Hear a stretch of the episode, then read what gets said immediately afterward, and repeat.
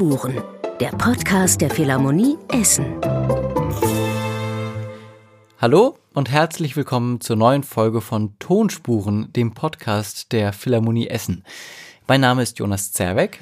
Hallo auch von mir. Mein Name ist Marie König und heute haben wir einen preisgekrönten Gast bei uns, den Komponisten, Pianisten und Dirigenten George Benjamin.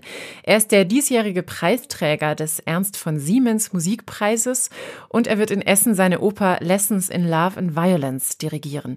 Heute spricht er mit uns in den Tonspuren. Herzlich willkommen. Thank you. It's a pleasure to be here. Sie sind in erster Linie ja Komponist, aber Sie sind auch Dirigent. War Ihnen das Komponieren einfach nicht genug oder warum haben Sie damit angefangen? It seems no. um, but I'll tell you why. I started music very young, eight or nine years old. Offensichtlich nicht. Aber ich sage Ihnen warum. Ich habe schon früh mit dem Komponieren angefangen, mit acht oder neun Jahren. Abgesehen von Klavierstücken habe ich viel Musik für die Theateraufführungen an meiner Schule geschrieben. Shakespeare, George Bernard Shaw, Dylan Thomas oder Stücke von meinen Freunden in der Schule. Ich habe die Begleitmusik geschrieben und wir haben das abends vor den Eltern und anderen Schülern aufgeführt. In, in the evenings for the parents and other, and other pupils at the school. Manchmal hatte ich große Ambitionen und habe ein Orchester von 12, 13 oder 14 Leuten besetzt. Und da brauchte man jemanden, der dirigieren konnte. Das habe ich dann gemacht, meistens vom Klavier aus. Das waren die ersten Situationen, in denen ich meine eigene Musik gehört habe. Selbst aufzutreten und Musik zu machen, gehört schon immer zu meiner Identität als Musiker. Und auch die Arbeit am Theater war von Anfang an tief in mir verwurzelt, als Komponist und als Musiker. Letztes Jahr habe ich hauptsächlich komponiert, aber auch zwei Wochen lang dirigiert. Den Kontakt mit Musikern und das Musizieren würde ich sehr vermissen. Das ist etwas, das mir sehr viel Freude bereitet. Sie haben also schon früh Ihre eigenen Werke dirigiert.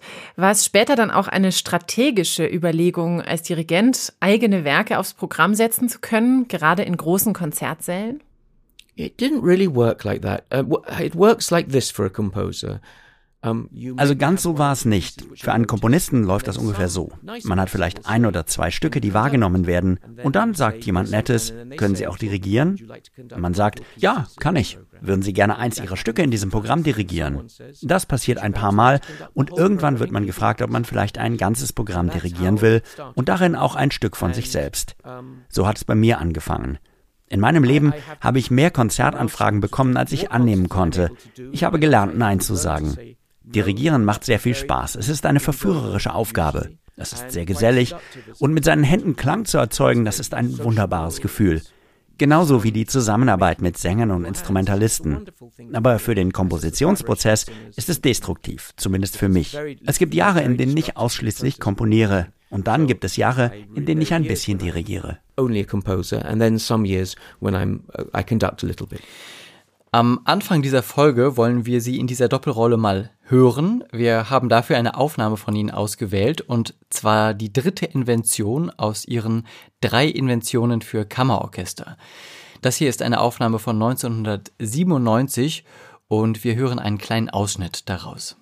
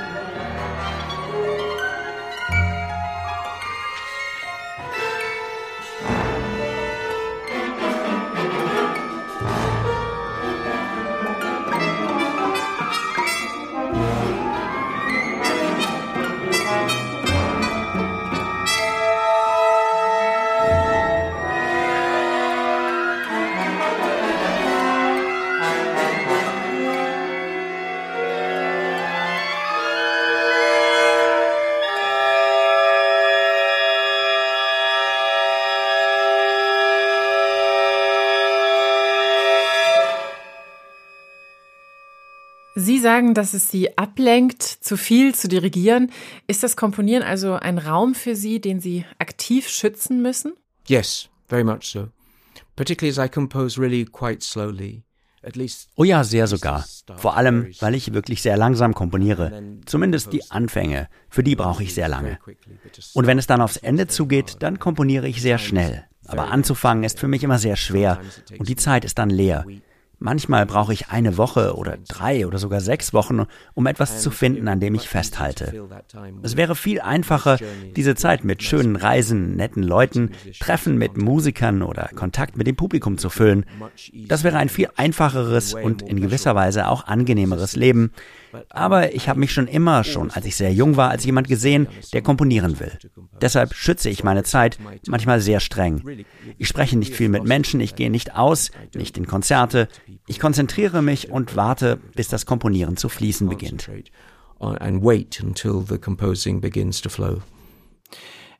Wenn Sie dann zum Dirigieren zurückkehren und eines Ihrer eigenen Stücke dirigieren, mhm. müssen Sie diese Stücke dann noch vorbereiten oder mhm. passiert das sozusagen schon während dem Kompositionsprozess? Nein, ich werde zum Beispiel in zwei Monaten meine neue Oper dirigieren. Und da weiß ich, dass ich die Partitur noch lernen muss. Das Auge und das Ohr des Dirigenten sind ganz anders als die des Komponisten. Der Ausdruck, die Emotionen, die dem Komponisten beim Schreiben durch den Kopf gehen, sind für einen Dirigenten überhaupt nicht nützlich. Man muss lernen, sie zu vergessen. Wenn das Stück schon zehn Jahre alt ist, dann fällt es leichter. Aber wenn es ganz neu ist, dann ist es sehr schwer. Es erfordert eine gewisse Selbstdisziplin. Das ist sehr eigen, fast schon zenartig. Man muss sich von dem Stück trennen und auch von der Erinnerung daran, wie es sich angefühlt hat, es zu schreiben. Nur dann kann man den primären Zweck erfüllen. Und dieser Zweck des Dirigenten ist es, den Sängern und Musikern zu dienen, damit die Musik mit Klarheit und im richtigen Ton erklingt, sodass sie von anderen zum ersten Mal gehört werden werden kann. So that it can be heard by others for the first time. Fühlen Sie sich sogar wie ein anderer Mensch, wenn Sie dirigieren? I would like to be a different person, but unfortunately that's very difficult. For instance, uh, ich wäre gerne ein anderer Mensch, aber leider ist das schwierig. Von Mitte, Ende August letzten Jahres bis Anfang Januar habe ich wirklich wie verrückt gearbeitet, um meine neue Oper fertig zu bekommen. Ich habe so hart gearbeitet wie noch nie. Es war einsam, sehr anstrengend und es hat mich ausgelaugt. Wenn ich mit einem Orchester arbeite, sind das drei, vier Tage Arbeit. Es stehen 100 Leute vor mir, ich muss höflich sein, ich muss mich in sie einfühlen. Ich muss versuchen, klar zu sein, ihnen zu helfen und die Proben psychologisch so durchplanen, dass sie ausreichend interessant und zeitlich gut strukturiert sind. Ich denke also von Moment zu Moment. Wenn man komponiert, dann denkt man die ganze Zeit an das ganze Stück selbst an die kleinsten Details. Man ist in der Stille und allein. Diese zwei Tätigkeiten könnten also unterschiedlicher nicht sein. Natürlich haben sie beide mit Musik zu tun und sie sind in gewisser Weise eng miteinander verbunden. Aber für den menschlichen Geist und Körper ist es ein ziemlicher Schock, das Komponieren zu unterbrechen, um zu dirigieren. Und dann vom Dirigieren wieder in den ruhigen Kokon des Komponierens zurückzukehren, diese Reise kann oft zwei oder drei Wochen nach einem Konzert dauern und deshalb ist es sehr wichtig, dass ich kaum dirigiere, wenn ich ein großes Stück schreibe. And, and into the quiet composing cocoon again. That journey can often take me two or three weeks after a concert, and that's why it's very important that I don't conduct very much while writing a big piece. Sie haben diese zwei Rollen und Sie sind damit ja auch sehr erfolgreich. Marie hat schon gesagt, dass Sie dieses Jahr den Ernst von Siemens Musikpreis gewonnen haben.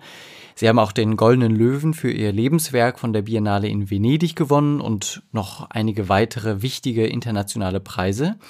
Und sie wurden 2015 zum Commandeur de l'Ordre des Arts et des Lettres ernannt und 2017 in England zum Ritter geschlagen. Nur um mal einen kleinen Überblick über ihr Leben zu geben. 1960 wurden sie geboren und haben bei Messiaen studiert und der hat einmal gesagt, dass sie sein Lieblingsschüler waren. Das hören Sie wahrscheinlich ständig, oder? Not that often. Nein, nicht so oft. Oh, Okay. Und Sie haben auch noch in Cambridge studiert. Im Alter von sieben Jahren haben Sie angefangen zu komponieren. Das liest man oft über Sie. Wie kam das überhaupt dazu, dass Sie schon so früh komponieren wollten? Sagen wir, ein Kind ist Fußballfan und schaut sich im Fernsehen ständig Fußballspiele an. Was will dieses Kind dann tun? Fußball spielen. Wenn sich ein Kind für Architektur oder Kochen oder die Natur oder irgendetwas anderes interessiert, will es das automatisch nachmachen. Das gleiche gilt bei mir für die Musik. Als ich sieben oder acht Jahre alt war, hat mich das Musikfieber mit extremer Intensität gepackt. Und deshalb habe ich versucht, Musik zu schreiben. Ich habe nicht eine Sekunde lang überlegen müssen. Ich konnte nicht widerstehen. Es war ganz natürlich für mich. Etwas weniger natürlich ist die Tatsache, dass ich dran geblieben bin und das Glück hatte, diese Aufgabe zu meinem Lebensinhalt zu machen. Wie kann ich mir Ihre Partituren aus der Kindheit vorstellen? Haben Sie die schon auf Notenpapier geschrieben? Yes. The early ones of quite startling incompetence. Oh ja, meine frühen Stücke waren verblüffend inkompetent. Zum Beispiel, als ich mich zum ersten Mal in die Musik verliebt hatte, war mein absoluter Lieblingskomponist Beethoven. Vor allem die fünfte Sinfonie. Im letzten Takt gibt es diesen Paukenwirbel auf C. Den habe ich geliebt. Ein bejahendes, starkes, kraftvolles Ende. Wenn ich mich richtig erinnere, bestand mein erstes Musikstück aus einem kurzen Anfang und zwei Takte später dann ein Paukenwirbel auf C. Ich habe mir wohl vorgestellt, der würde sich anhören wie bei Beethoven. Da hatte ich noch viel zu lernen. Aber dann wurde ich ein bisschen erfahrener. Und meine liebsten Geschenke waren immer Orchesterpartituren. Also habe ich begonnen, Instrumente und Notation zu lernen. Und als ich zehn Jahre alt war, habe ich dann Dinge geschrieben, die ein wenig über Beethoven hinausgingen. Sowas wie Strauß-Tondichtungen mit acht Hörnern und riesigen Harfen und Streichern, also mehrstimmigen Streichersätzen. Ich hatte diese Notenbücher mit zwölf Notensystemen. Davon habe ich drei zusammengelegt, damit ich Platz für genügend Instrumente hatte. Die Hefte hatten aber dann nur etwa 15 oder 16 Seiten und deshalb endeten die Tondichtungen immer auf Seite 16, weil ich kein Papier mehr hatte. Ich hatte also noch einen langen Weg vor mir. Das ist ja tragisch. Sehr traurig, ja. Wenn Sie heute komponieren mhm. und sich diesen Prozess anschauen, Sie sagen, Sie hatten einen langen Weg vor sich und mussten noch eine Menge lernen. Aber wenn Sie heute komponieren, ist da noch etwas von dem kleinen Kind von damals in Ihnen übrig Definitely. geblieben? Yes. What it is exactly, I'm not sure. But if you lose contact, Definitiv, ja. Was genau es ist, weiß ich nicht. Aber wenn man als Künstler den Kontakt zu seiner Kindheit verliert, dann ist das meiner Meinung nach sehr ernst. Wenn man diesen Aspekt von sich selbst, der naiv, verletzlich und offen für die Welt ist, auch begeistert von der Welt und der Musik, wenn man den wegschließt, dann hört man auf zu kreieren. Then I would imagine you would stop creating. Man muss ein Handwerk beherrschen und einen ultimativen Grad an Meisterschaft erreichen wollen, und damit ist man nie fertig. Es gibt immer neue Dinge zu lernen und Fehler zu korrigieren, aber gleichzeitig muss man irgendwo in seinem Inneren die Fähigkeit bewahren, die Augen weit offen zu halten und sich von der Welt begeistern und vielleicht auch verletzen zu lassen. Excited and thrilled and maybe hurt by the world. Wo wir gerade von der Kindheit sprechen, wir haben ein kleines Spiel vorbereitet. Es heißt Mein oder nicht mein. Wir spielen Ihnen kurze Musikausschnitte vor und Sie müssen erraten, ob Sie daran beteiligt waren oder nicht. Also wir fangen mal mit dem ersten an. Die erste Runde von Mein oder nicht mein.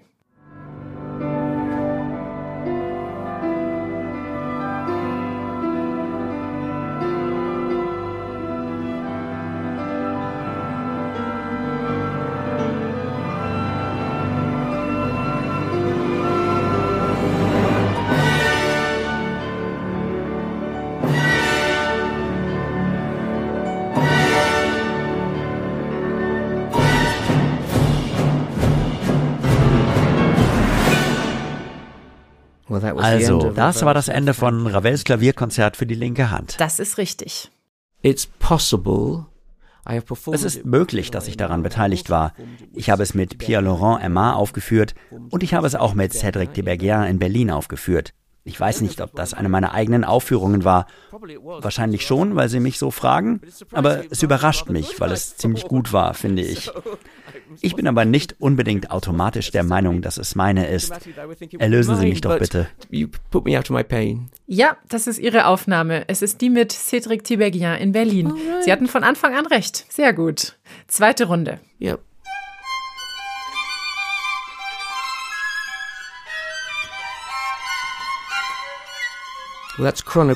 Das ist Chronochromie von Messiaen.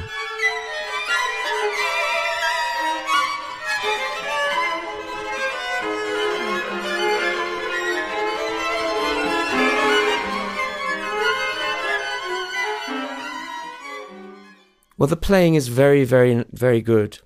Sehr gut gespielt, schöne Streicher. Im Rahmen dieses Spiels könnte es die Aufnahme sein, die ich von Chronochronie von meinem Lehrer Messiaen mit dem Konzertrebord gemacht habe. Ich bin aber nicht sicher, ob es meine eigene Einspielung ist. Aber das Stück ist richtig. Also das Stück ist natürlich richtig, es ist aber nicht Ihre Aufnahme. Es ist die vom Symphonieorchester des Bayerischen Rundfunks mit Kent Nagano. Oh, very nice. Ich habe aber auch Ihre Einspielung gehört und hatte den Eindruck, dass sie in gewisser Weise ziemlich ähnlich klang. Deshalb dachte ich, wir testen sie ein bisschen. Ja, wir beide, also Kent Nagano und ich, sind sehr gute Freunde. Wir haben beide Messiaen sehr gut gekannt. Aber ja, das ist eine wirklich schöne Aufnahme, sehr gut. Und ein großartiges Orchester. Wir haben eine dritte Runde noch, das ist die letzte. Okay. Los geht's.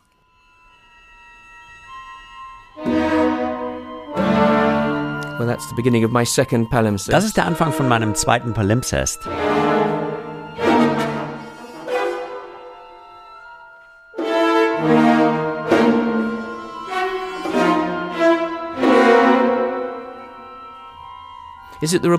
Ist das die Aufnahme, die ich mit demselben Orchester in München gemacht habe? Ja, das ist richtig. Ja. Woher wussten Sie das? Wegen der Akustik des Saals. Ich habe deshalb ein etwas langsameres Tempo gewählt als manchmal sonst bei dem Stück. Tempo than I sometimes take with the piece. Wegen der Akustik des Saals. Yes. Yes, the, the Hercules Saal. Ja, der Herkulessaal.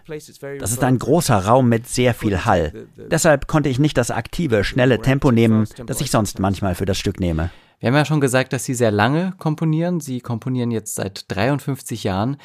Gab es da auf diesem Weg, auf dieser Reise, gab es da auch mal Krisen? Yes, of course. I don't think it's possible to avoid such things. Ja, natürlich. Ich glaube nicht, dass es möglich wäre, das zu vermeiden, zumindest nicht für mich. In gewisser Weise ist jedes Stück eine Krise, weil ich nicht wirklich weiß, wie ich am Anfang beginnen soll. Bis ich etwas finde, das ich dann auch behalte, kann es viele Monate dauern. Mein jüngstes Orchesterstück ist das Concerto for Orchestra, das im Sommer 2021 vom Mahler Chamber Orchestra uraufgeführt wurde. Ich habe sechs Monate lang an dem Stück gearbeitet und nichts davon behalten. Dann habe ich weitergearbeitet, habe das Stück beendet und das erste Drittel des Stücks komplett umgeschrieben. I then carried on, I finished the piece and I completely rewrote the first third of the piece.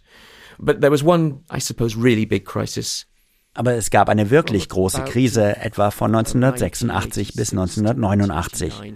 Zwei oder drei Jahre, in denen es mir sehr schwer gefallen ist und ich mich verloren gefühlt habe. Ich wusste nicht, was ich gebraucht habe. Wenn ich heute zurückblicke, dann sehe ich, dass ich einige sehr wichtige Veränderungen in meiner Technik und in meiner Herangehensweise ans Komponieren ändern musste. Grundlegende, fundamentale Veränderungen, die ein paar Jahre gebraucht haben, um sich zu sortieren und die hoffentlich sehr positiv für meine Zukunft waren. Aber damals war es sehr schwierig. Aber wie sind Sie damit umgegangen? Ich meine, Sie haben gesagt, Sie mussten neue Techniken lernen, Dinge ändern. Aber wie haben Sie das auf der psychologischen Ebene überwunden? It was difficult because I wasn't able to produce anything that I was happy with for a couple of years. And then a, a piece, important piece arrived in 1990. Ich war einige Jahre lang nicht in der Lage, etwas zu produzieren, mit dem ich zufrieden war. Und dann kam 1990 ein wichtiges Stück und dann wurde ich allmählich schneller und habe wieder geschrieben. Also zwischen damals und heute sind viele Stücke entstanden, aber ich musste das psychologisch verkraften. Ich erinnere mich, dass es schwierig war, denn in solchen Momenten ist man vollkommen allein. Die eigenen Lehrer, selbst die Lehrer, die man verehrt, können einem nicht mehr helfen. Ein enger Freund kann dir vielleicht einen Rat geben, aber letztendlich ist es eine Befragung des eigenen Inneren. Man muss wirklich in die Tiefe gehen. Was mache ich hier eigentlich? Was bedeutet Musik? Was will ich erschaffen? Wie kann ich etwas Authentisches und Persönliches für mich finden? Was muss ich zerstören, um es loszuwerden, zu vergessen? Welche neuen Dinge muss ich lernen? Forget what new things I need to learn. And it's easy to talk about it now, but Jetzt darüber zu reden ist leicht, aber ein Tag hat viele Sekunden und viel Zeit zum Nachdenken. Wenn das über Monate oder vielleicht ein oder zwei Jahre so geht, ist das eine Menge Zeit für Zweifel und Ängste. Das hatte ich vorher nicht erwartet. Obwohl mir das Komponieren immer sehr schwer gefallen ist, schon immer, schon als Kind. Es war nie leicht für mich.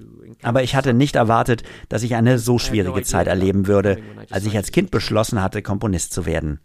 Das bringt einem niemand bei, dass es im kreativen Leben Momente gibt, in denen es sehr schwierig ist. Aber wenn man die Musik so sehr liebt wie ich und hartnäckig und entschlossen ist, was man als Künstler unbedingt sein muss, dann geht es nicht nur um Inspiration und die Freude an dem, was man macht. Man muss auch sehr hartnäckig gegenüber sich selbst und der Außenwelt sein und sehr geduldig. Wenn man es schafft, sich genügend Kraft zu bewahren, geduldig und zielstrebig zu sein, dann wird man irgendwann etwas finden. Zumindest hofft man das. Then eventually you'll find something. At least one hopes. Würden Sie sagen, dass Sie heute mehr Geduld mit sich selbst haben als vor beispielsweise 20 Jahren? A, li a little bit. And I know now ein bisschen.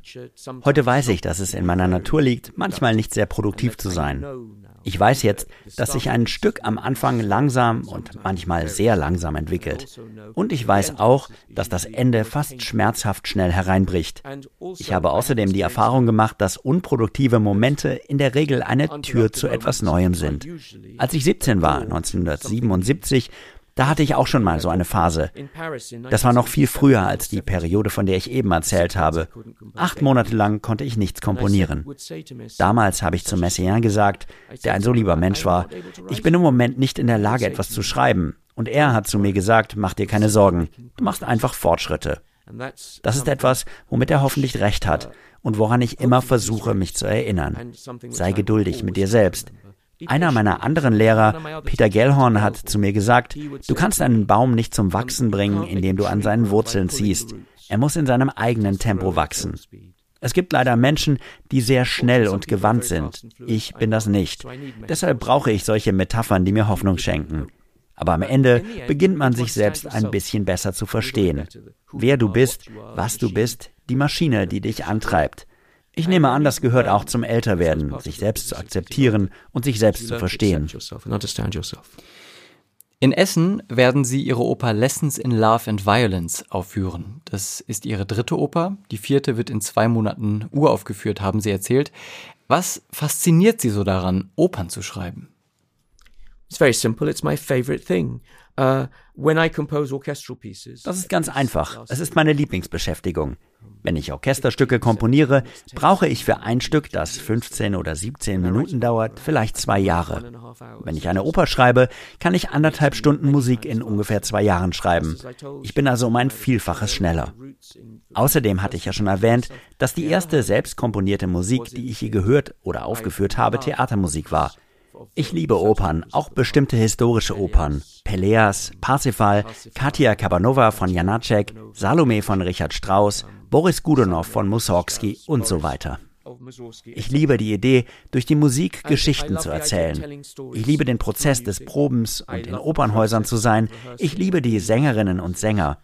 Ich finde die Mischung aus Erzählung und Theater, aus Gesang und Instrumentalmusik die erstaunlichste Erfindung. With the combination of singing and instrumental music, the most amazing invention.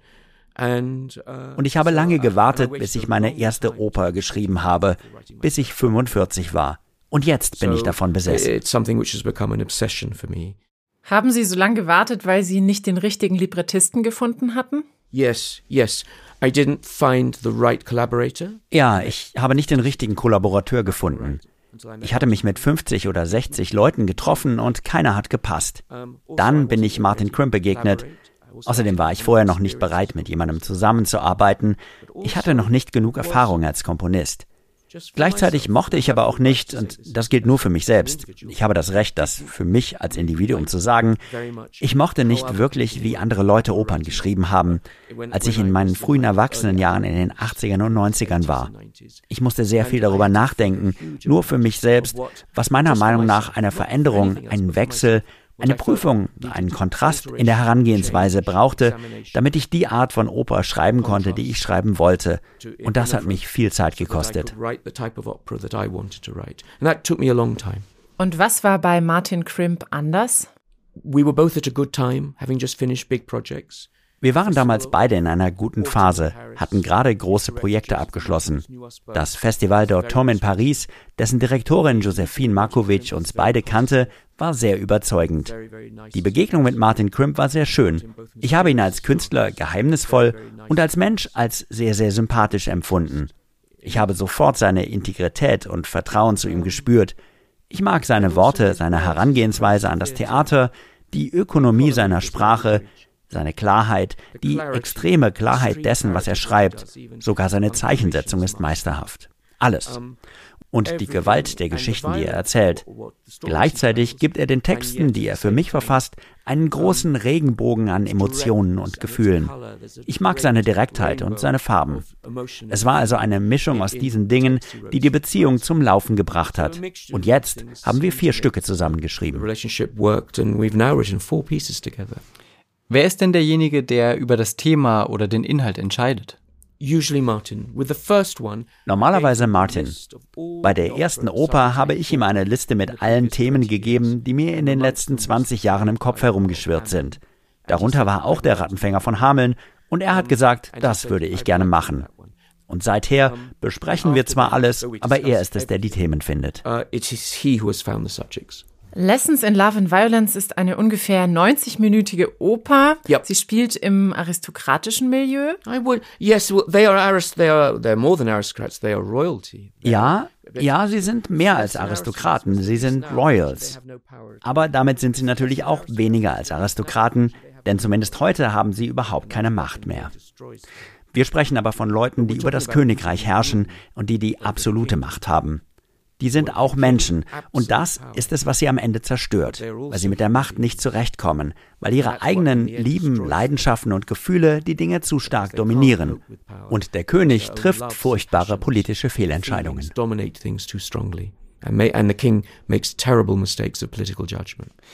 Sie werden die Oper in Essen aufführen am 30. April Lessons in Love and Violence. Es wird eine halbszenische Aufführung mit dem Mahler Chamber Orchestra und Teilnehmern der MCO Academy NRW sein. Sie werden dirigieren und wir alle freuen uns schon sehr darauf. Ich mich auch. Es ist eine große Freude, nach Essen und in die schöne Philharmonie zurückzukehren. Ich freue mich riesig darauf, meine Oper aufzuführen. Vielen Dank, dass Sie sich die Zeit genommen haben und mit uns gesprochen haben. Es war eine Freude, Ihnen zuzuhören. Pleasure for me. Thank you. Und auch euch, liebe Hörerinnen und Hörer, vielen Dank, dass ihr zugehört habt. Schön, dass ihr mit dabei wart. Wenn ihr mögt, abonniert gerne diesen Podcast, solltet ihr das noch nicht gemacht haben. Bis dahin macht's gut. Tschüss. Tschüss. Tonspuren, der Podcast der Philharmonie Essen.